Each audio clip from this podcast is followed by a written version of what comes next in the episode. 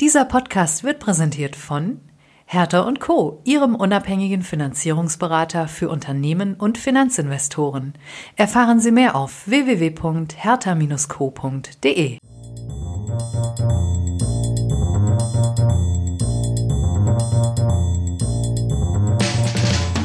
What's up Corporate Finance?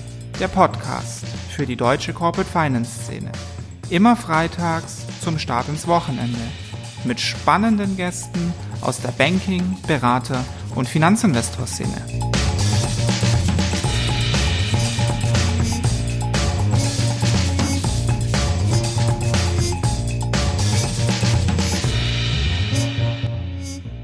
What's up, meine Lieben? Mein Name ist Philipp Habdank und ich begrüße euch zu einer neuen Folge von What's up Corporate Finance.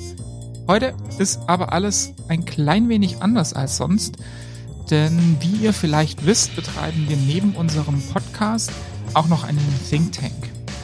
Und dort machen wir unter anderem auch Web-Events. Wir nennen diese Reihe M&A Monday, Turnaround Tuesday und Financing Friday. Und das sind alles Diskussionsrunden mit bis zu vier Gästen, die immer ein Thema aus verschiedenen Blickwinkeln diskutieren. Und die Mitschnitte einiger dieser Diskussionen werden wir künftig auch bei uns im Podcast ausstrahlen. Und heute beginnen wir mit einem Financing Friday zum Thema Kreditverträge und der Frage, worum bei Verhandlungen zu Kreditverträgen denn gerade zwischen Banken, Debt Funds und Unternehmen so gestritten wird. Nach einem kurzen Intro geht's direkt los mit der Diskussion und ich wünsche euch viel Spaß. Heute schauen wir uns mal den Kreditvertrag genauer an, beziehungsweise die Kreditverträge. Je nachdem, in welchem Bereich wir uns hier bewegen, unterscheiden die sich ja durchaus mal in Nuancen oder auch gravierend. Wir wollen heute vor allem diskutieren, worüber denn in Kreditverträgen gerade am meisten gestritten wird oder diskutiert wird. Und zwar zwischen Kreditgeber, also Bank oder Debt Fund, und dem Kreditnehmer, also einem Corporate oder einem Private Equity finanzierten Unternehmen.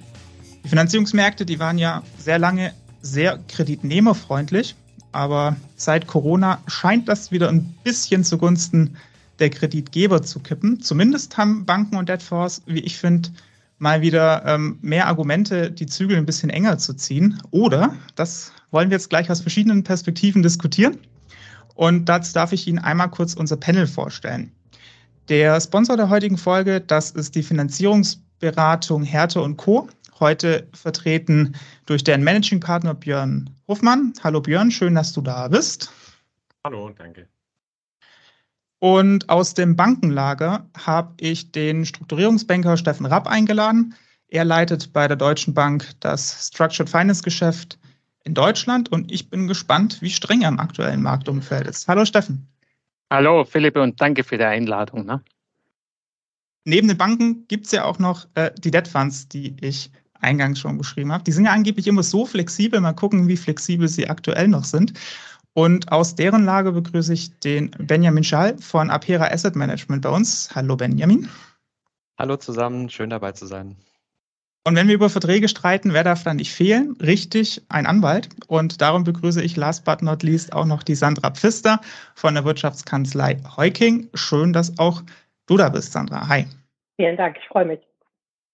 So, das ist das Setting. Wir haben viele Perspektiven und hoffe, wir können das Thema jetzt gleich eifrig durchdiskutieren. Eingangsfrage an, an dich, Björn, weil du als Finanzierungsberater gern so zwischen den Stühlen sitzt. Sind denn die Verhandlungen seit, ich sage jetzt mal, Corona mal wieder ein bisschen schwieriger geworden und hitziger geworden, weil davor war es ja doch sehr kreditnehmerfreundlich. Ja, also ich glaube, man muss das nochmal ein bisschen ähm, äh, unterteilen. Ähm, nach Corona ist noch viel passiert. Also ich würde sagen, so wenn wir uns äh, die erste Unruhe Anfang Corona angeguckt haben, äh, ist es, finde ich, erstaunlich gut gelaufen, was Finanzierung angeht, nachdem man wusste, dass die KfW mit ihren ganzen äh, Corona-Programmen hier äh, äh, viele Lücken geschlossen hat. Ähm, ich glaube, jetzt die nächste Zäsur ist in der Tat der Ukraine-Krieg ähm, und ähm, nicht zuletzt jetzt im Augenblick die Unsicherheit, rauschen wir in welche Art von, von Rezession. Insofern ähm, äh, ist in der Tat im Augenblick eine, eine Zeit massiver Unsicherheit. Ähm, was, was wir sehen, wir führen ganz normal unsere Gespräche, was ähm, in dem ersten Quartal, Anfang zweites Quartal in die Pipeline reingekommen ist. Das hat sich gut abarbeiten lassen. alles, was jetzt an neuen Fragen ähm, äh, kommt, ähm, äh, gerade wenn so ein bisschen Zyklizität ist, und das ist ja doch bei vielen Themen dann irgendwann, irgendein Kunde muss das Produkt irgendwann kaufen. Ähm, und da ist, ähm, würde ich sagen, schon eine gewisse Verhalten. Ähm, gerne will man sich das angucken, äh, gerne will man Vorschläge machen, aber doch bitte gerne nochmal äh, testen gegen die 22er Ist-Zahlen. Ja? Also das ist so vielleicht das, das, das große Thema insgesamt. Wir gehen ja da noch tiefer rein, wo dann im Case, der jetzt äh, live ist, äh, diskutiert wird. Aber wenn man nach der Großwetterlage ähm, äh, guckt, würde ich sagen, das ist, äh, wo wir äh, großes Fragezeichen sehen. Jeder würde gerne wissen, ob die Planung, die man heute hinlegt, ob die auch eingehalten wird. Mhm. Aber es gibt mehr Diskussionsbedarf als noch vor ein, zwei Jahren. Das nehme ich mal so mit. Also die, die äh, Meinungen gehen dort weit auseinander und ähm, ich glaube auch genügend ehrliche Kreditnehmer sagen ganz offen, äh, was weiß ich denn, was in einem Jahr ist. Ja? Also was soll ich euch denn da sagen? Bevor wir gleich die einzelnen verschiedenen Kreditklauseln und so, über die man ähm, diskutieren kann, besprechen, würde ich gern einmal noch kurz einen Schritt davor gehen, nämlich wird denn überhaupt äh, über die Finanzierung schon diskutiert? Ich habe immer wieder mitbekommen, dass Finanzierung auch für eigentlich bessere oder bonitätsmäßig gute Unternehmen nicht mehr so der, der No-Brainer ist. Es wird schwieriger, überhaupt eine Finanzierung zu bekommen. Oder man diskutiert auch mehr über, über die Höhe. Seht ihr das auch? Also Steffen, gibst du weniger Kredit als noch vor ein, zwei Jahren? Nee, ich glaube, das, das kann man so nicht sagen. Wir geben nicht weniger Kredit. Ich glaube, das, was äh, gerade angesprochen wurde, ähm, das ist ja in der Tat so, Björn. Ähm, letztendlich hat sich das Gewicht etwas verschoben, äh, während wir insbesondere nach Corona durchaus auch das Gefühl hatten, es wandert in ein normales Fahrwasser rein und wir auch durchaus mit äh, der ein oder anderen Akquisitionsfinanzierung betraut waren, also im Sinne von nach vorne gerichtet, eventgetrieben, positiv, sehen wir, dass das etwas abebbt. Akquisitionsfinanzierung gehen ein Stück weit zurück. Äh, das liegt am gleichen Umstand, an der Planbarkeit ähm, äh, going forward für 2023 äh, und weitere, an der Volatilität in den Märkten und an äh, insbesondere der Frage, wie belastbar ist im, am Ende die Planung. Und das sehen wir, das hat sich geändert. Man kann aber nicht sagen, auch wir nicht für unser Haus gesprochen, dass wir in irgendeiner Form weniger Finanzierung sehen. Es ist sogar ein Stück weit so, dass insbesondere bei den ganz großen Unternehmen, die oft ja auch auf den Kapitalmarkt zugehen, dass der Kapitalmarkt vielleicht nicht immer eine Lösung bietet im momentanen Umfeld. Das heißt, die Banken sind an der, an der Stelle sogar mehr gefordert. Das ist, glaube ich, so, wie man, wie man das Umfeld gerade sehen muss. Und das Thema Finanzierungsstabilität hat einfach an Gewicht gewonnen. Es ist sowohl den Banken bewusst, es ist aber auch den Unternehmen und den Debt Advisern bewusst, dass wir hier in der Tat in einem schwierigen, anspruchsvollen Umfeld sind. Benjamin, denkt ihr auf der Debt Fund Seite stärker und strenger darüber nach, ob ihr denn eine Finanzierung zur Verfügung stellt und dann auch bei der Höhe vielleicht ein bisschen konservativer und vorsichtiger werdet als noch vor den ganzen Krisen, die wir jetzt ja gerade schon angesprochen haben? Ja, ich glaube, es ist einfach ein sehr herausforderndes Makroumfeld mit sehr, sehr vielen Unbekannten, mit denen man hier arbeiten muss, ähm, die dann automatisch dazu führen, dass man einfach sich ähm, genauer sensitiviert, genauer die Unternehmen anschaut, aber auch allein schon, um mal ein Beispiel zu nennen, durch das veränderte Zinsumfeld, wenn ich mit genau der gleichen Brille, Ceteris Paribus, auf ein Unternehmen gucke, kann ich ihm weniger Kredit geben als vorher. Warum? Weil ähm, die Base Rates sind nicht mehr null. Ähm, äh, wenn ich hatchen muss, ist es deutlich teurer geworden. Also sprich, die, die Zinsbelastung, selbst bei gleichen Margen und bei gleichem Risikoappetit, ist nach oben gegangen, bedeutet weniger Cashflow, bedeutet einfach weniger ähm, Verschuldungskapazität im gleichen Unternehmen. Also das habe ich sowieso. Und noch dazu muss ich mich natürlich mit ähm, vielen Themen, äh, die unsicherer geworden sind, ähm, genauer angucken. Insofern ähm, ist keine einfache Antwort auf diese Frage. Ich glaube, man schaut sich den Einzelfall einfach deutlich genauer an, guckt mehr in die Daten, rechnet ein bisschen mehr und überlegt sich dann auch ähm, mit dem Kreditnehmer gemeinsam, was macht denn Sinn? Und ich glaube, das ist auch zu dem Eingangsstatement, ist es hitziger? Weiß ich nicht. Ich glaube, es ist vielleicht ein bisschen mehr auf Augenhöhe und pragmatischer geworden. Stimmst du dem zu, Jörn, wenn du so zwischen den Stühlen sitzt? Also es klingt ja schon immer noch sehr finanzierungsfreudig, was da so von den Banken und den Debt Funds kommt.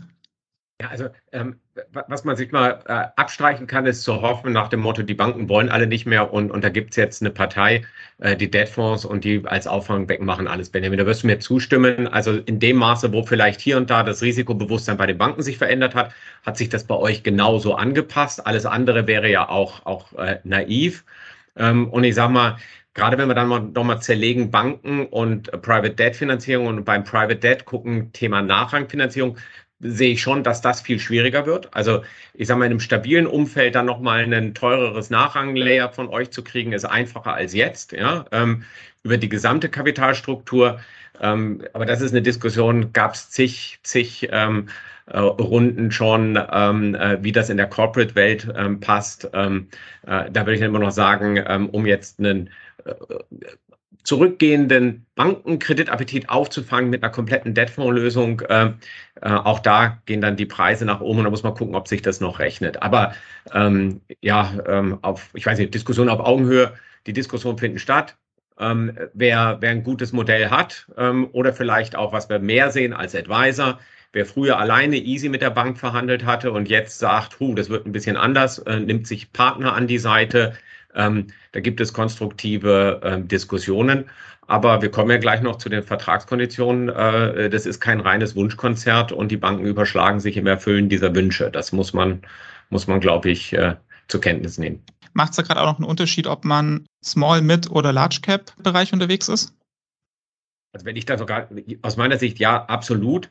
Ähm, und ich würde noch eine Komponente mit reinnehmen, Bestandskunde ähm, äh, oder nicht. Also das ist im Augenblick, sieht man das ganz stark. Ähm, wer erstmalig bei einem Finanzierungspartner anklopft, äh, muss mehr Überzeugungsarbeit leisten, hat mehr Fragezeichen. wer aus einer Kredithistorie in die Gespräche reingeht, wo in, den, äh, in der Bank gerade eine Rating-Historie ist und, und, und. Ähm, da läuft das wesentlich einfacher und, und partnerschaftlicher. Aber Steffen, das wirst du bestätigen können. Also äh, das ist äh, mit Sicherheit so. Unternehmen, insbesondere A, große Unternehmen, sind oftmals sehr, sehr solide aufgestellt. Ähm, insofern geht es da im, im, in der Frage, ob man im Debt-Level in Ticken höher oder niedriger geht, nicht, äh, das beeinflusst, wird nicht beeinflusst durch ein Zinsniveau, das ein Ticken höher oder niedriger ist. Das ist also für uns in unserem Bereich nicht ganz so relevant. Das wird dann natürlich immer bei hochgeleverten Finanzierungen irgendwo spannender. Und natürlich ist es so, dass wir alle Banken unsere Bestandskunden haben und ein Interesse haben, die Bestandskunden auch adäquat durch die Krise zu begleiten. Der eine spürt sie mehr, der andere weniger.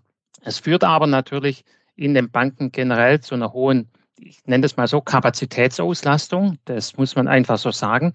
Und das bedeutet auch, dass es für neue Unternehmen, die im Zweifel im jetzigen Umfeld auf Banken zukommen, nicht ganz so einfach sein wird, neue Finanzierungen auf die Beine zu stellen. Oftmals sind damit ja auch Ablösungen von anderen Bankenkrediten verbunden, was immer eine Diskussion auslöst und nie ganz einfach ist. Also den Punkt muss man einfach so sagen. Das, das ist so. Der Schwerpunkt liegt sicherlich im Kerngeschäft und punktuell im Neugeschäft, aber dieses Neugeschäft geht ein Stück weit zurück zu Lasten oder zugunsten eben des Verwalten und auch des Begleitens des Bestandes durch die, durch die jetzt durchaus unsichere Zeit. Ne? Das muss man, glaube ich, so sagen. Sind denn die Diskussionen und Debatten, bevor wir gleich tief in die Klauseln einsteigen, sind denn grundsätzlich die Debatten mit Private Equity geführten Unternehmen, also aus, aus der, in der Leverage Finance Ecke, ein Tick hitziger als jetzt noch im Corporate-Bereich, weil die ähm, LBO-Kredite dann in den letzten Jahren doch schon relativ aggressiv strukturiert waren. Sieht man da irgendwie ein bisschen mehr Druck auf den Kessel im Leverage Finance Geschäft, wenn ich da das Corporate-Segment daneben lege? Also ich glaube, wenn, wenn ich den Blick drauf habe, dann ist es natürlich so, dass äh, insbesondere in der Private Equity Welt, in der Leverage Welt und ich komme aus der Corporate Welt, aber natürlich hat man einen gewissen Blick auf die Leverage Welt, ähm, ist natürlich die Volatilität und die Anfälligkeit sicherlich, da die Finanzierungen alle irgendwo crossover strukturiert sind, äh, sind diese Finanzierungen natürlich ein Stück weit anfälliger in der Krise. Und insofern sind die Diskussionen im Schnitt meine Einschätzung und meine Sicht darauf momentan auch ein Stück weit hitziger. Aber Benjamin, da würde ich gern auch deinen Blick sehen, weil du, glaube ich, in dem, in dem Umfeld sogar stärker drin bist. Ne? Genau, also wir, wir sind ja schwerpunktmäßig ähm, in der Private Equity Welt unterwegs mit unseren Finanzierungen. Ähm, und ich glaube, da ist es in der Tat so, dass man da eine Unterscheidung sieht. Und da macht es, glaube ich, einen sehr, sehr großen Unterschied, ob man eher jetzt im, im Large Mid Cap ähm, oder wie wir im, ähm, im, im Small Cap oder Lower Mid Market, wie wir es nennen, unterwegs sind. Ähm, im Letzteren ist es so, dass ohnehin es ähm, diese, diese, diese sehr, sehr übertriebenen ähm, Leverages und extrem aggressiven Strukturen nur sehr begrenzt gegeben hat, nur auf ein paar Sektoren, wie zum Beispiel im, im, im Gesundheitsbereich und so weiter, ähm, äh, ist es, glaube ich, so, dass hier ähm, keine so extreme Instabilität reingekommen ist, aber es eben, wie ich vorhin schon gesagt hatte, wichtiger wird, sich mit den einzelnen Geschäftsmodellen auseinanderzusetzen. Und auch hier ist es so, Finanzierungen sind weiter vorhanden, hm, aber sie sehen halt ein bisschen anders aus, als die äh, vielleicht noch vor äh, 12, 18 Monaten ausgesehen haben oder besonders vor Covid. Vielleicht eine jetzt, Benjamin, kann, kannst, kannst du das bestätigen? Also ging ja so ein bisschen die Frage, was sind die Veränderungen? Ähm, gefühlt und, und, und was auch die Kollegen alle, alle im Augenblick spüren, ist, dass äh, man guckt sich weiter die Themen an, aber interessanterweise der, der Appetit ähm, äh, pro Kredit anscheinend ein Stück weit runtergeht. Also die Bereitschaft, auch einen, eine Transaktion sich unter den Debtfonds zu teilen, ist ähm, äh, so, so unser Gefühl gerade gestiegen, ähm, was ich ein Stück weit verwunderlich finde, ähm, weil gerade äh, ich gedacht hätte, das ist jetzt eure Stunde zu sagen, vergiss das mit so vielen Banken sprechen. Ähm, wir nehmen lieber einen Schnaps Premium und dafür machen wir das ganz alleine. Ja, ich glaube, das kommt auch ein bisschen daher, ähm, wo die Fonds gerade stehen mit ihrem eigenen Portfolio, wo sie im Fundraising stehen, wie viel Kapital zur Verfügung steht, wie viel man zurückhält ähm, und, und alle diese Dinge. Ähm, und auch wie viel Unsicherheit ist da, weil ähm, man möchte natürlich schon auch den Investoren gegenüber ähm, jetzt keine falschen Entscheidungen verkaufen müssen. Und ich glaube, das ist ähm, eine sehr, sehr wichtige Sache, wo vielleicht der ein oder andere entschieden hat, ein bisschen zuzuwarten und dann möglicherweise zurückhaltender ist und dann, ähm, naja, sich vielleicht in einem Club wohler fühlt ich verstehe es nicht ganz, ehrlich gesagt. Wir fokussieren uns überhaupt nicht auf Teilen, weil wir sagen, ähm, der große Benefit des Debtfonds ist ja eigentlich, diese Sachen alleine zu machen, um eben dann ähm, mit der, mit, vielleicht noch mit einer Bank, die die operativen Sachen zusammenstellt, aber eben eigentlich einen Hauptansprechpartner zu haben. Und das, wie du richtig sagst, ist so ein Modell, das damit so ein bisschen zur Seite geht.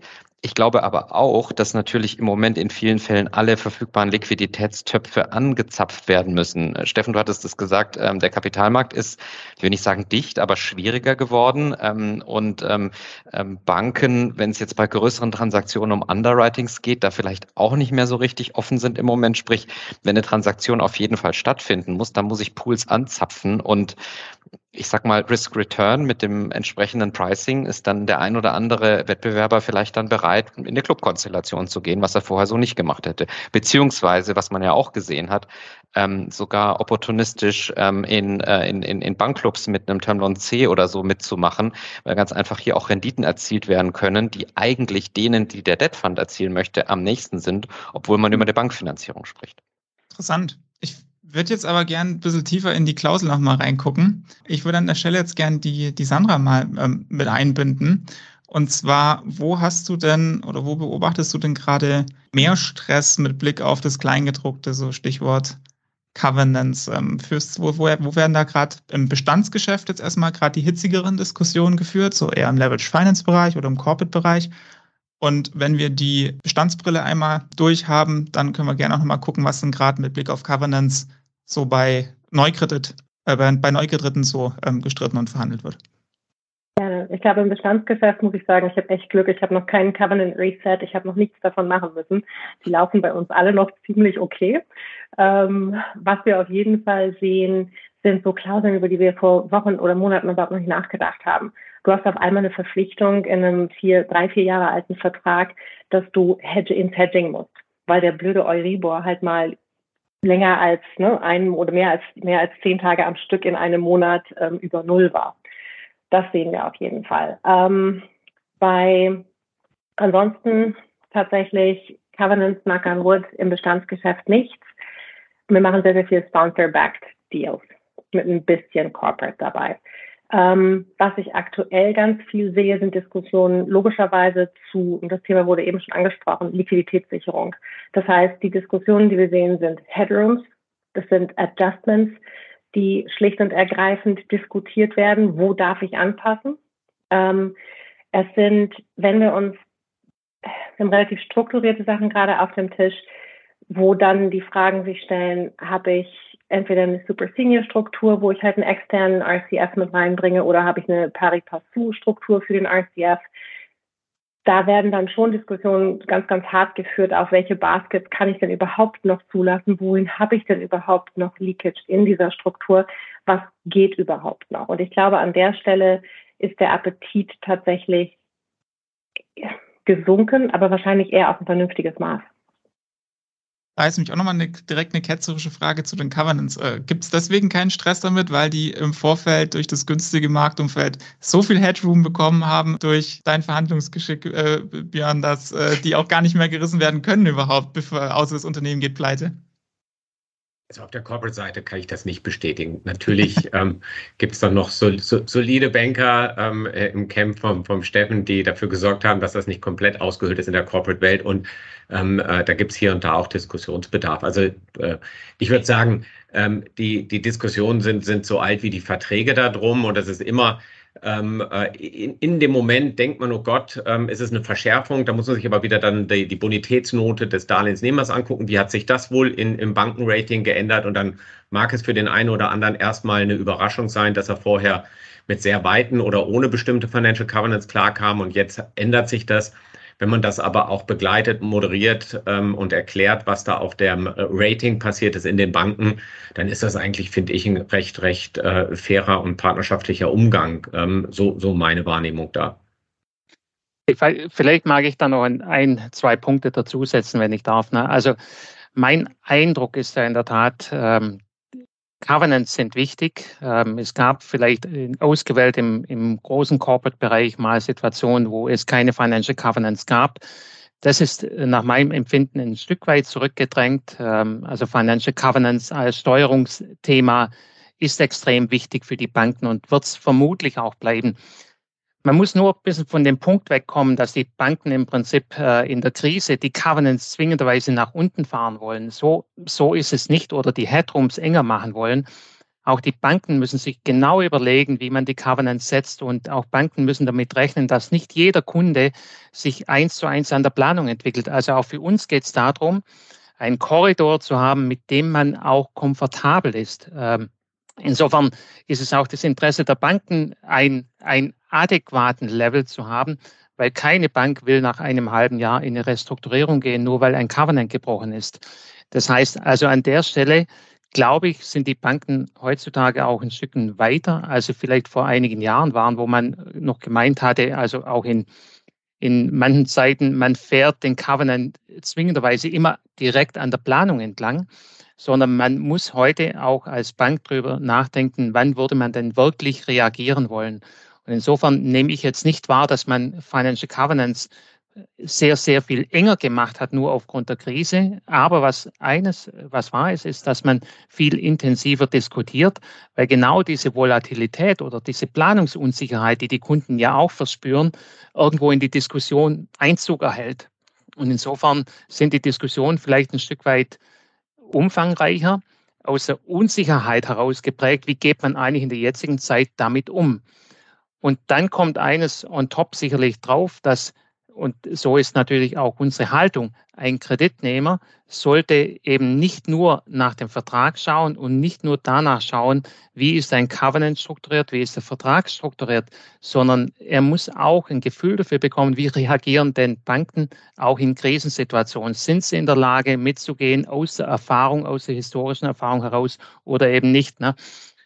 Björn, ich sehe, ich seh, du winkst schon ein. Ne? Ja, da, also ähm, das, das, Argument, naja, wir machen einen Vertrag, aber Hauptsache du hast einen Partner, der sich dann schon, schon äh, reasonable verhält, ähm, ist, ist eine, eine, eine denkbar schwache Aus, Ausgangslage für Verhandlungen, wenn es mal schwierig wird. Also da äh, würde ich allen meinen Mandanten dann doch immer empfehlen, äh, schon in der Sache zu argumentieren, aber nicht in einer Form nach dem Motto, ich will 20, 30, 50 oder wie viel Prozent Headroom, sondern was du ja sagtest, Steffen, was regelmäßig auf fruchtbaren Boden fällt, ist, wenn man sagt, das ist die Situation, das kann mir passieren, die Großaufträge können sich verspäten, ähm, ja. dort könnte die Investition kommen. Wir modeln das mal, wir zeigen euch das mal und ist das ein Szenario, wo, wo ihr den EOD ausrufen wollt, wo ihr äh, ernsthaft drüber nachdenken wollt, einen Kündigungsgrund zu haben. Und wenn ihr in dem Fall sagt, nee, das stimmt eigentlich, das ist ja das Business, was wir begleiten wollen, dann haben wir auch schon die Antwort, dass der Covenant dann so gesetzt sein sollte, um dieses Szenario abzubilden. Also ich finde es da äh, immer wieder konstruktiv, wenn man über, über so ein paar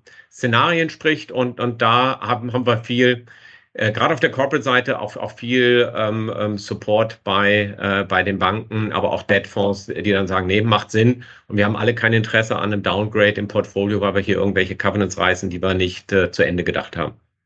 Ich glaube, woran uns immer auch schon sehr viel gelegen ist, ist, dass man einfach ein einen Case gemeinsam entwickelt, ähm, der zum Unternehmen passt, ähm, wo man eben äh, etwas reflektiert, was jetzt nicht, ich sage jetzt mal, eine reine Ausmaximierung mit, mit absoluter Flexibilität in jeder Konstellation, sondern zum Unternehmen passt.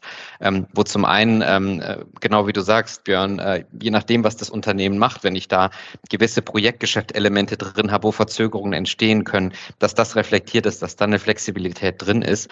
Ähm, aber eben auf der anderen Seite, und das ist das, was ich vorhin meinte, mit der Verhandlung auf Augen Augenhöhe, dass ich hier halt eben auch ein, ein Konstrukt entwickle, was hier für, für beide Seiten Sinn macht ähm, und ich eben nicht erstmal abstrakt und das ist halt vor allem so in der Private Equity Welt so ein bisschen der Punkt gewesen, dass man noch bevor man eine Planung gesehen hat, sich über den Headroom verständigt. Ich meine, das ist ja ein bisschen absurd eigentlich, weil ähm, im Prinzip der Headroom ähm, kommt ja darauf an. Also ich sag mal, äh, Covenants können mit 30 Prozent Headroom äh, sehr eng oder sehr weit gesetzt sein, je nachdem, wie der zugrunde liegende ähm, äh, äh Case gerechnet ist, der dann in die Zukunft blickt. Also ich glaube, das ist einfach etwas, da redet man vielleicht ein bisschen mehr drüber und ähm, winkt das jetzt nicht mehr blind durch. Das ist aber gut so, weil ähm, für uns ist es als Fremdkapitalgeber immer sehr, sehr wichtig und auch unser Anspruch, dass wir die Unternehmen verstehen, weil nur wenn wir die Unternehmen verstanden haben, ähm, können wir in Stresssituationen auch adäquat reagieren und eben nicht überreagieren. Also neben dem Headroom, also wie weit darf der, das Ergebnis vom Covenant abweichen, haben wir ja auch noch die Baskets, die wir schon mal kurz angesprochen hatten. Da habe ich mich ich glaube, der Jurist sagt, das ist ein Auffangstatbestand oder so, war, glaube ich, die, die schöne Formulierung. Und ein Anwalt hat es mir mal gesagt, also grundsätzlich ist so im, im zumindest in dem LMA-Vertrag erstmal alles verboten, außer es ist explizit erlaubt. Und man hat dann natürlich versucht, ja, die, die Sandra lacht schon. Eine gute Zusammenfassung. Und äh, jetzt gerade in der, ich sage jetzt mal noch kreditnehmerfreundlichen Zeit, hat man da natürlich in den Baskets, also in diesen Auffangtatbeständen unten möglichst viel noch versucht reinzuschreiben. Wird, werden da Banken und Debt Funds jetzt ein bisschen strenger, das heißt ein ähm, bisschen mehr Kontrolle darüber, was denn ohne deren Zustimmung der Kreditnehmer alles so tun kann? Sandra? Ich weiß nicht, ob sie strenger werden.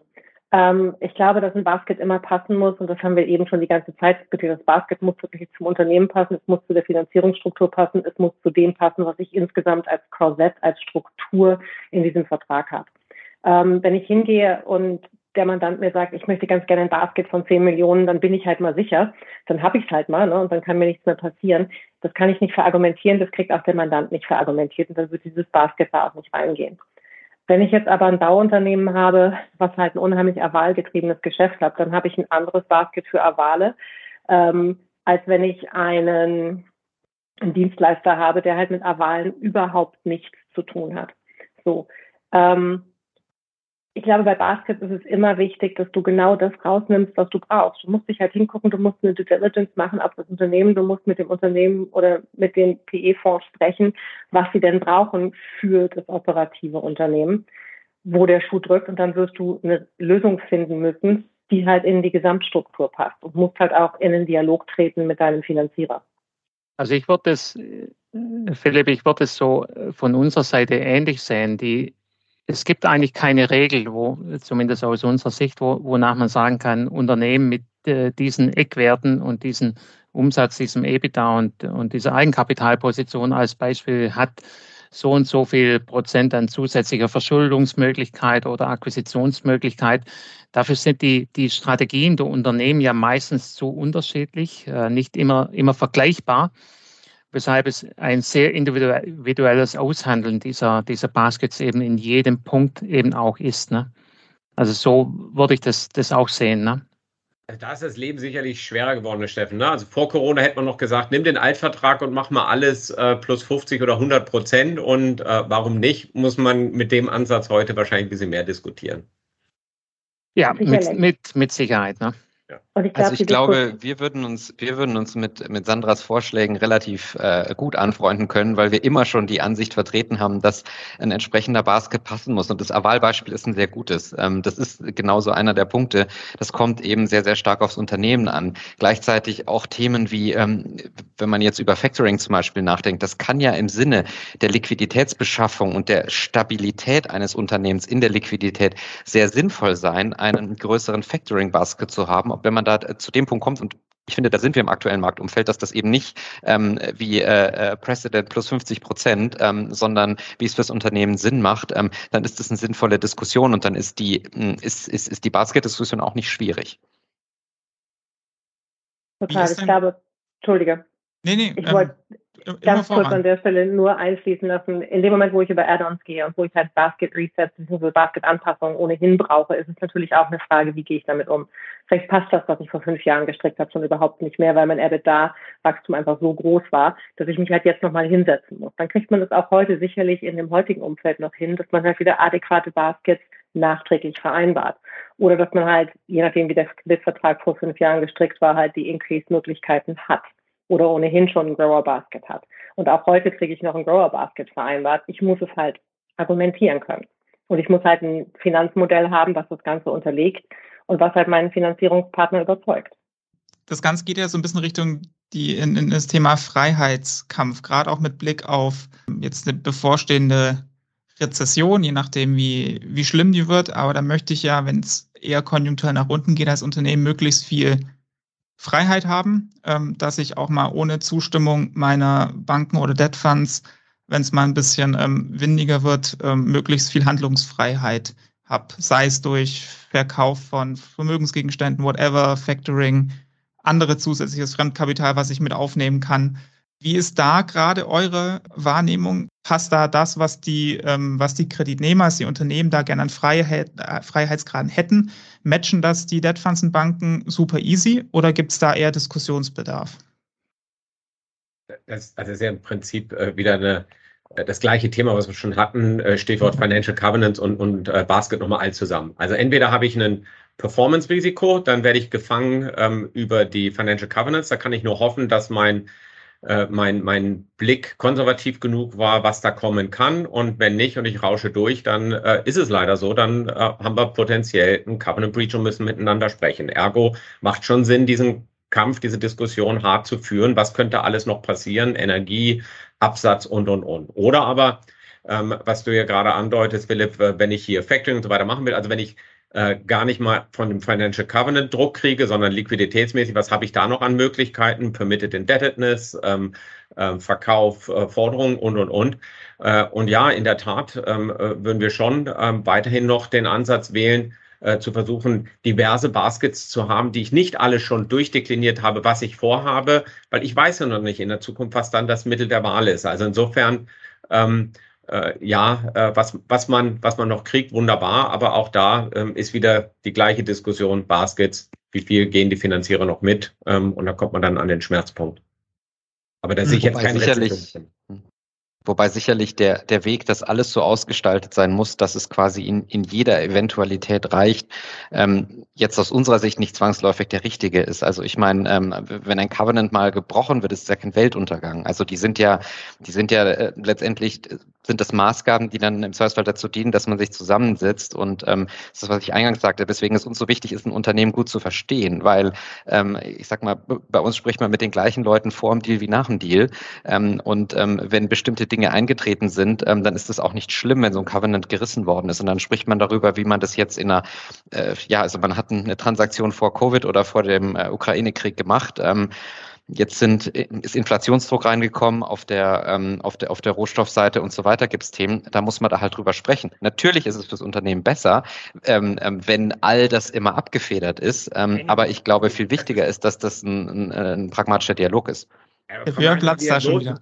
Ja, pragmatischer Dialog heißt doch ähm, Waiver-Fee, Konditionen und was kommt sonst noch. Also am Ende des Tages ähm, äh, die, die Kräfteverhältnisse, wenn der Bruch da ist, die sind ja relativ, ähm, relativ klar. So, und jetzt kann man natürlich sagen, wenn es eine Partei ist und die ist getragen von absoluter ähm, äh, Partnerschaftlichkeit, super kann so kommen, muss aber nicht, ja. Ähm, und wenn ich ein Konsortium habe, ähm, äh, gut, dann haben wir hoffentlich Themen, die nur Majority-Thema sind. Ähm, aber weh, wenn ich einen, einen 100% Zustimmungsthema habe und eine von den Parteien seine Geschäftsstrategie geändert hat und sagt, den Sektor fand ich heute toll und in anderthalb Jahren finde ich den Sektor nicht mehr toll und hurra, ich habe hier einen Kündigungsgrund, jetzt mache ich mal bockig. Ne? Also insofern, also ich finde schon, wir sollten jetzt nicht da über die Notwendigkeit, einen gut ausverhandelten Vertrag zu haben, ähm, das mit dem Argument des partnerschaftlichen Ansatzes beim Bruch angehen.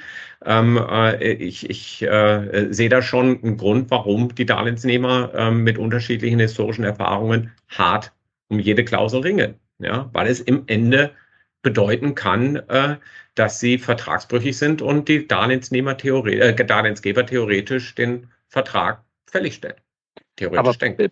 Björn, vielleicht an der Stelle, weil das geht ein bisschen in die Richtung, die wir vorher auch hatten. Ich glaube, es ist schon komplett richtig, was du sagst. Äh, man muss darauf achten, wie ist ein Vertrag strukturiert.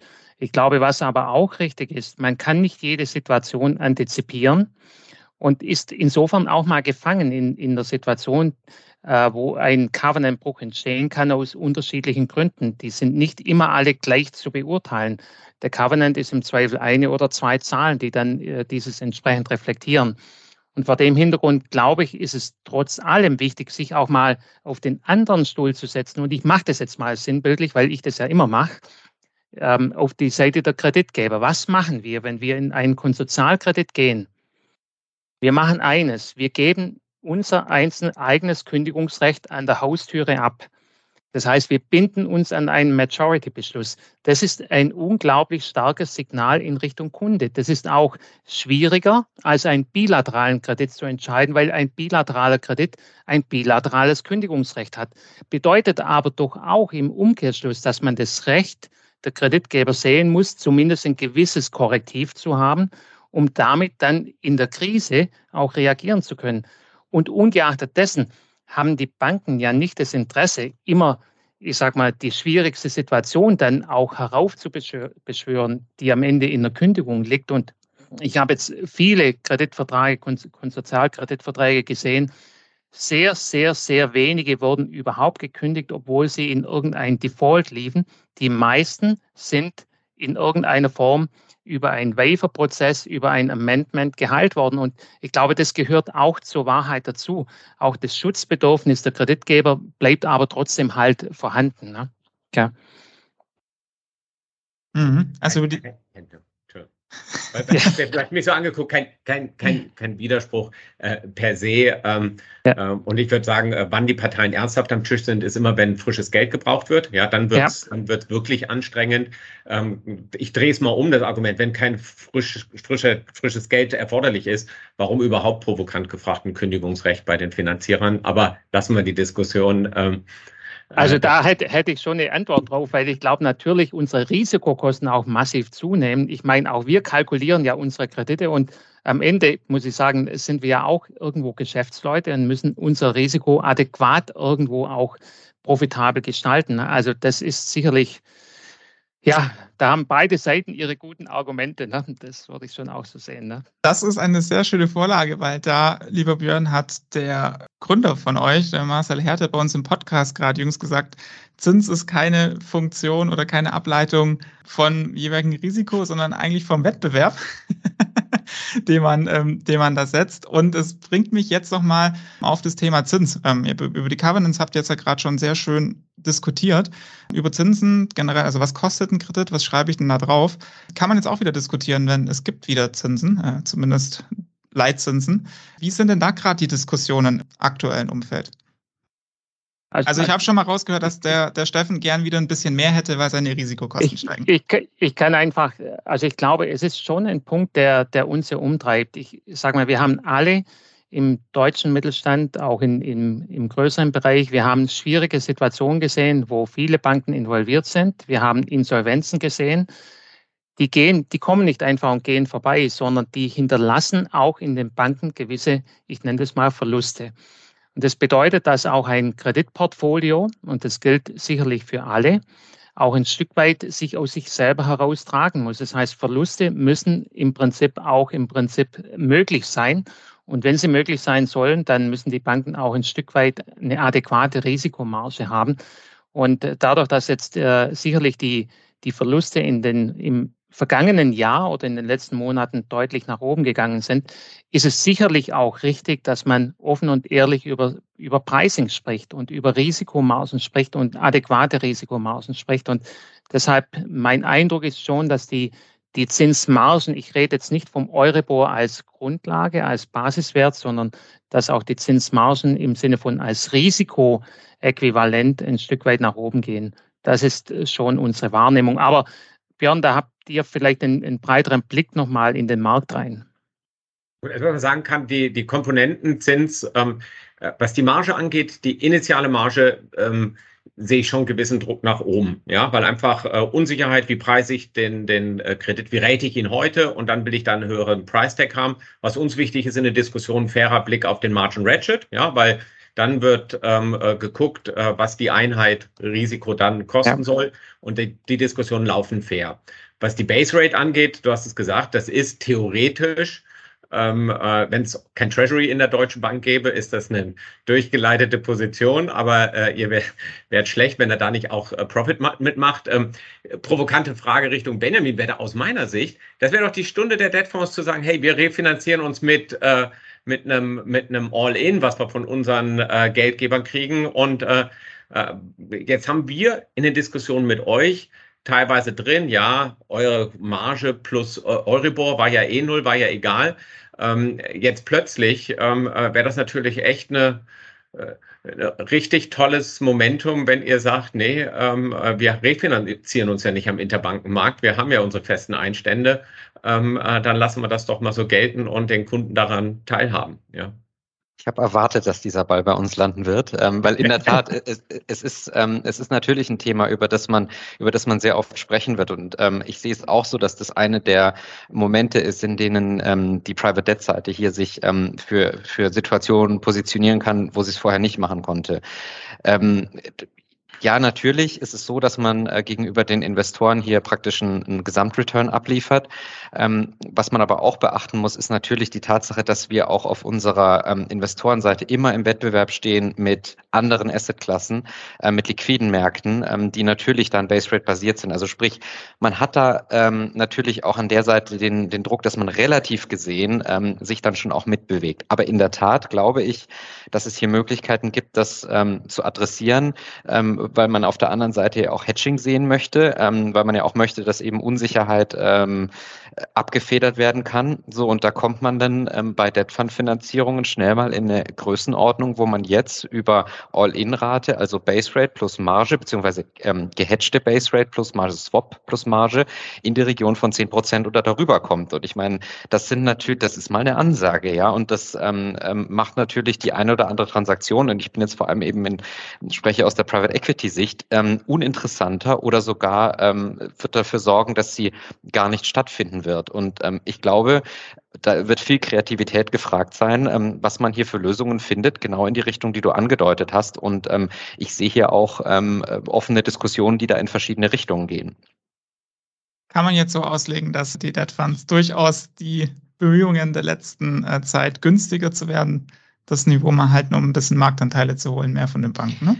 So würde ich es nicht herleiten, aber die Frage ist ein bisschen, ähm, ob, ähm, äh, also wie man hier einfach eine, eine Lösung findet, ähm, die diese stark angestiegenen Base Rates und wie gesagt, ich glaube, die Base Rates sind das eine, die Swaps sind ja noch das andere, weil Sandra hatte das ja vorhin gesagt, ähm, es treten Hedging-Verpflichtungen jetzt plötzlich zutage. Ähm, ich, ich gehe auch davon aus, dass die ähm, Bereitschaft auf Hedging komplett zu verzichten zurückgegangen ist. Ich meine, das ist so eine der Klauseln, die hat man, glaube ich, ein bisschen ignoriert so in mhm. den Termsheet-Verhandlungen ähm, der letzten äh, paar Jahre, ähm, dass das zurückkommt. So, und da ist dann eben nicht Euribor irgendwie äh, Base Rate 1,20, sondern da rede ich dann über einen Zwei-Jahres-Swap, der im Bereich ähm, 3% ist. Da kommt die Marge oben drauf und dann wird das sehr viel. Und ähm, da ist halt wirklich die Frage, ob man da im Einzelfall vielleicht einfach irgendwelche Lösungen findet, die dazwischen liegen. Und das führt dann jetzt nicht zwangsläufig dazu, dass, das, dass da jetzt ein Preisdruck entsteht, ähm, aber ein bisschen andere Lösungen diskutiert wenn als man jetzt vielleicht so Boilerplate-Standard die letzten Jahre gemacht hat.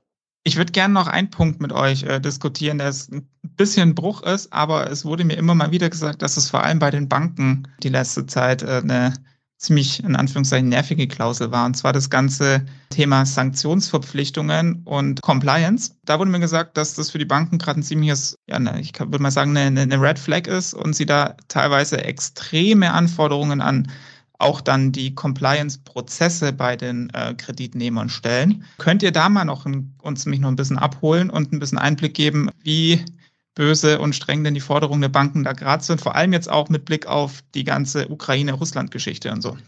Also ich mag vielleicht gern anfangen damit, ne? aber äh, das Thema Sanktionen ist für uns äh, durchaus ein, ein elementares Thema. Einhaltung von Sanktionen, da wir eben auch ein Institut sind, das global tätig ist, äh, ist es auch ein Thema, was immer wieder äh, überwacht wird und auch kontrolliert wird. Intern ist natürlich ist ein wichtiges Thema. Ähm, bedeutet auch, dass die, die Mitarbeiter entsprechend immer wieder geschult worden zu diesem Thema. Und das bedeutet eben auch, dass wir in den Gesprächen auch darauf Wert legen, dass Sanktionsregeln auch auf der Kundenseite einge eingehalten werden, so gut es eben geht. Insofern haben wir typischerweise die Sanktionsregelungen auch in den Kreditverträgen enthalten, im Sinne von, man ist keine sanktionierte Partei, arbeitet nicht damit zusammen und hat den begrenzten Umsatzanteil eben nur ähm, an Einkäufen, typischerweise aus solchen Regionen. Und ähm, ist zugegeben, es war ein, ein anspruchsvolles Thema.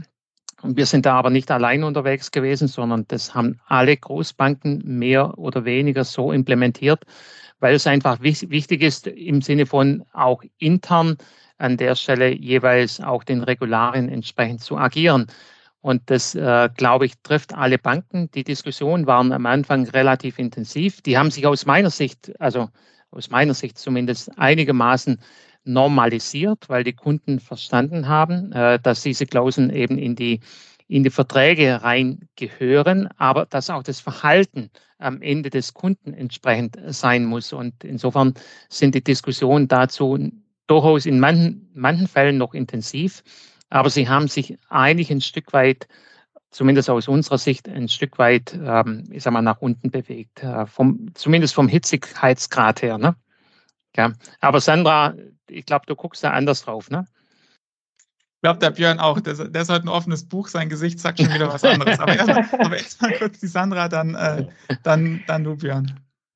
Ich glaube, bei Sanktionen ist es immer eine Frage, was gefordert wird. In dem Moment, wo wir über EU und Einhaltung von EU-Sanktionen reden, habe ich damit überhaupt kein Problem und hat auch normalerweise der Kreditnehmer damit kein Problem. Wenn wir aber anfangen, wie es durchaus einige Geschäftsbanken tun, die schlechte Erfahrungen gemacht haben, halt auch darauf zu pochen, dass US-Sanktionen unter Verstoß gegen Anti-Boykott-Regeln oder auch die, die Außenwirtschaftsverordnung äh, vorgeschrieben werden, dann hm. habe ich damit ein Riesenproblem. Abgesehen davon, dass ich glaube, dass auch das Konsortium damit ein Riesenproblem haben sollte, in dem Moment, wo es halt ein EU-Konsortium oder eine EU-Bank dabei ist. Ja. Der LMA hat dafür wunderbare Standards vorgegeben und trotzdem sind die Diskussionen nicht auf der Plain Vanilla Europaebene. Also all das, was die hm. EU vorgibt, all das, was die UN vorgibt, ist völlig unkritisch. Aber in dem Moment, wo wir ausländische Marktteilnehmer dabei haben, und ich habe eine Projektfinanzierung, da ist gerade ein Koreaner dabei. Ja, die pochen auf Einhaltung von koreanischen Sanktionsregeln. Hey, ja. wir alle wissen nichts darüber.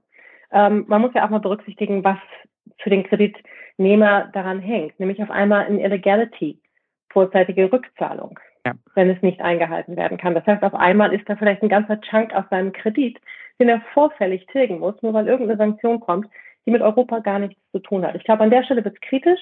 Ansonsten denke ich, soweit wir EU und UN sind, sind die Interessen relativ gleichlautend laufend. Und dann ist es eine Frage von, wie schlimm wird eingegriffen, und das ist das, Philipp, was du gefragt hast, in halt die Prozesse, die zugrunde gelegt werden müssen. Wie sehr wirkt sich das auf mein Day-to-Day -Day aus und was kann ich überhaupt leisten? Ja. Also ich glaube, den, den Punkt nehme ich sehr gern, weil ich glaube, das, das ist so, was ja auch dazu führt äh, in unserer täglichen Praxis, dass wir in vielen Fällen auch individuell dann äh, diskutieren und verstehen, wo die Risiken liegen, um dann typischerweise auch mit unseren Kollegen, die sich typischerweise mit Sanctions intensiv dann auskennen, auch Lösungen dafür zu finden, was wir typischerweise auch tun. Ne? Also das, ähm, aber ich glaube, es wird zu, zu weit gehen, wenn wir jetzt in die Details dieser, dieser Problematik reingehen. Ne? Aber natürlich sind wir interessiert daran, dass die Dinge dann trotzdem funktionieren. Und insofern gibt es zu diesen Themen dann oftmals intensive Diskussionen. Das ist äh, absolut richtig, ja. wenn ich da ergänzen darf, die den Teilnehmerkreis natürlich auch nochmal wieder erweitern. Also habe ich ein Konsortium mit äh, sechs Parteien, habe ich nicht nur die sechs äh, Vertriebler und die sechs äh, Marktfolge und die sechs In-house Legal Counsel, sondern jetzt habe ich auch noch sechs Compliance Officer, ja. Und diese sechs Compliance Officer lassen sich anders als vielleicht eine Marktfolge äh, wenig ähm, ähm, äh, ins Team mit reinziehen, ähm, äh, wie ihr das sonst schafft, Steffen. Und was bedeutet das für uns in unserer täglichen Praxis, was wir unseren äh, äh Kunden sagen? Ähm, eine Klein-Klein-Diskussion, wenn es innerhalb der EU ist und, und, und, ist aussichtslos. Ja, da ist, äh, ich sag mal, die, die, Sorge vor dem Regulator überwiegt alles, was ich an Geschäftsopportunität ja. mit jedem Mittelständler in Deutschland habe. Also keiner wird sich hier ein regulatorisches Risiko einfangen, wenn er schon gerade mit dem Watchdog irgendwelche Erfahrungen hat. Also da sage ich, müßig die Verhandlung zu führen. Das ist ja. dann für die Anwälte aufzupassen, dass da keiner über die Stränge schlägt. Wo ich äh, ähm, äh, da bin ich voll bei Sandra, wo ich kein Verständnis habe, ist, wenn ich ein Unternehmen habe, einen Mittelständler, der in abgegrenzten Jurisdiktionen agiert, ähm, der dort seine meisten Kreditgeber hat und nur weil irgendein Kreditgeber ja, in irgendeiner anderen Jurisdiktion sein Headquarter hat oder einen Bezug hat oder Angst hat vor dem US-Regulator, weil es könnte ja mal was sein und da möchte ich doch bitte den auch noch drin haben, ähm, muss man, äh, es ist eine schwierige Abwägung, äh, muss man halt ja. als Kreditnehmer dann sagen, also ähm, äh, sorry, ich kann dir jetzt eine schnelle Unterschrift machen und sagen, ich halte das alles ein, aber ähm, wie soll ich denn das jetzt machen? Soll ich noch zwei Leute einstellen, die tagtäglich den Widerspruch der unterschiedlichen Sanction-Regimes ähm, balancen und, und dann ähm, im Zweifel mache ich lieber kein Geschäft mehr mit Partei XY? Also da wird es dann schwierig und äh, äh, bisher, knock on wood, kriegen wir dann doch immer noch die Kurve, bevor es heißt digital, dann nicht mit der Partei. Ja, aber das ist echt schwierig ja. und ich befürchte, ich befürchte, je länger äh, wir hier den Krieg haben, je mehr konfliktträchtige politische Themen da draußen sind, umso eher werden wir dann mal Opfer ja. dieser Klausel, wo Parteien nicht mehr zusammenfinden, weil einfach der Druck aus Finanzierersicht, was habe ich da an Risiko, so groß ist, dass ich jedes Geschäft dann lieber sausen lasse. Also ich glaube, den, den Punkt, der, der ist unumwunden so. Deshalb sage ich auch, die Diskussionen sind individuell sehr intensiv.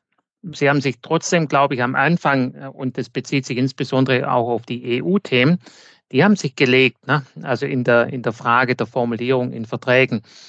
Aber wenn es natürlich solche Situationen, Björn und Sandra Wick gerade geschildert gibt, dann ist es natürlich so, dass wir, so verstehe ich unser Haus und das gilt sicherlich für andere auch, tun, was wir können, um letztendlich diesen Konflikt auch so zu managen im Vertrag, dass wir damit umgehen können.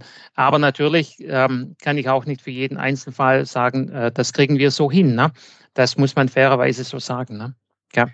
Was macht er mit UK? Ähm, fand ich ganz witzig, weil wir hatten jetzt gerade so, ne, wir sind, wir haben Standardparteien, alle sind am Tisch und dann, oh, ja, okay, das ist, das ist ein äh, äh, Finanzierungspartei UK und äh, das hat jetzt nichts mehr mit EU-Sanction zu tun. Also ich weiß nicht, Sandra, wie, Hast du die Themen schon gehabt, wo das dann nochmal mhm. kontrovers war? Und was sagst du dem Borrower? Soll er dann drauf bestehen, ich bin EU, ist mir doch egal, dass du in UK da dein, deine Mutter hast?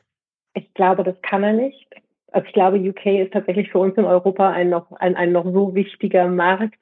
Ähm, das wird schwierig. Ich glaube, bei UK kann man tatsächlich nur darauf aufpassen, dass es nicht ausufert und dass ich halt keine Risiken bekomme für den Kreditnehmer ähm, dass er halt nur einhalten muss, sofern er sich damit nicht in Widerspruch dazu auf ihn anwendbares zwingendes mhm. Recht.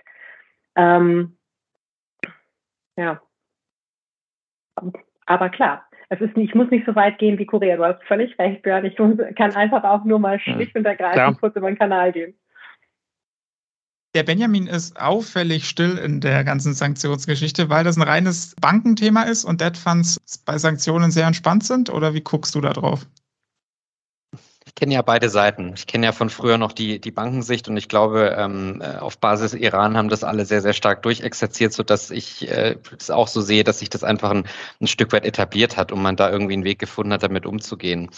Ähm, ich glaube, dass die Fundseite damit ähm, ähm, ist nicht so, dass die damit entspannter umgeht. Wir haben nur, ähm, wenn man eben über Private Equity Transaktionen spricht, einfach die Realität, dass ähm, äh, die meisten unserer Sponsoren, mit denen wir zusammenarbeiten, eine institutionelle Investorenbasis hat, ähm, für die bestimmte Regeln erfüllt werden müssen.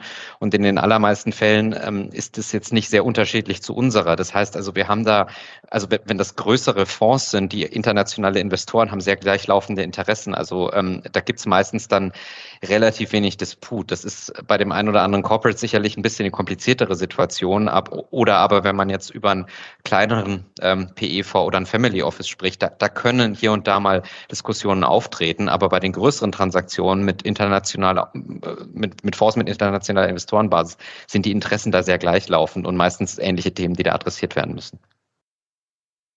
Da abschließend nochmal deine Einschätzung vielleicht, äh, Björn. Es klingt ja schon so, dass die Debt Funds, also zumindest kriege ich es auch immer mit, dass die Banken schon vehementer und auch strenger auf diese Klauseln drängen als, äh, also die Banken drängen strenger drauf als die Debt Funds. Würdest du das mitgehen? Spannend ist noch die Frage, wo, wo der Debtfonds sein Zuhause hat. Also wir hatten jetzt Situationen, mhm. wo ähm, äh, US-based Debtfonds plötzlich das US-Regime mit reingebracht haben in die Thematik und wo wir dann genau in, der, in dem Konflikt von Sandra beschrieben war, wo ich, wo ich sage, ähm, PEs, ihr, ihr, macht das untereinander für einen deutschen Corporate in seinem ähm, äh, Sanction- und Money Laundering-Regime. Ähm, ist es schwer erklärbar, wenn er sein, sein US-Geschäft ohnehin nicht hat, warum er da jetzt noch zusätzliche Risiken nehmen muss. Also das war äh, der einzige Carve-out, wo ich sagen würde, muss man gucken, wo kommt der Debt-Fonds her. Sehr, sehr spannend. Wir haben uns fast schon auch ein bisschen verquatscht und sehr viel und sehr lebhaft diskutiert. Super, super cool. Ich denke, es wurde deutlich, dass es gerade sehr viel Diskussionsbedarf gibt, man aber dann für das meiste doch auch noch Lösungen findet, wenn man dann vernünftig miteinander spricht. Aber ich hoffe, wir konnten mit der Folge ein bisschen Einblick geben, wo denn gerade so die Pain Points sind und worüber diskutiert wird. Abschließend jetzt noch ganz kurz einmal, das ist wirklich nur ein Satz, den ihr da zur Verfügung habt. Und äh, ich weiß, Anwälte können lange Sätze bilden, also gerne auch einen kurzen und knackigen Satz. Vielleicht jeder von euch noch einmal kurz ein Punkt, wo sollten Kreditnehmer den Bogen gerade nicht überspannen und wo sollten Kreditgeber vielleicht etwas lockerer werden? So jeder ein Punkt. Björn, du darfst anfangen bleibe dabei, Vertrag ist Vertrag und äh, wenn das alles äh, so partnerschaftlich später ginge, dann bräuchten wir keinen Vertrag. Also äh, bei jeder Klausel hinterfragen, ähm, wie hoch ist das Kündigungsrisiko. Sandra? Wo nicht überspannen, wo vielleicht ein bisschen lockerer sein? Ich würde anknüpfen an das, was, was Björn gesagt hat. Ähm, Vertrag ist Vertrag, aber dementsprechend das muss passend gemacht werden. Den Bogen nicht überspannen bei, bei dem Basket, bei Permitted Financial Indebtedness, bei Dingen, die halt raus, bei Leakage-Themen. Ähm, aber trotzdem ein, ein Korsett schaffen oder eine Struktur schaffen, in der ich auch die nächsten zwei, drei Jahre perspektivisch leben kann. Steffen? Ich würde mal sagen, großen Wert auf eine fundierte Planung legen, die man gut erklären kann, auf der Kundenseite, auf der einen Seite und auf der anderen Seite Bogen nicht überspannen bei aggressiven Preisverhandlungen. Ähm, das würde ich es mal belassen. Ne? Benjamin? Eine Diskussion auf Augenhöhe, die zu einem Vertrag führt, der zum Unternehmen passt. Sehr, sehr schön. Dann mache ich jetzt wirklich einen Strich drunter. Vielen, vielen Dank euch. Hat super viel Spaß gemacht. Die Diskussion war, war sehr viel dabei. Und Ihnen, liebe Zuschauerinnen und Zuschauer, ähm, noch eine gute Zeit und bis zum nächsten Mal. Ciao.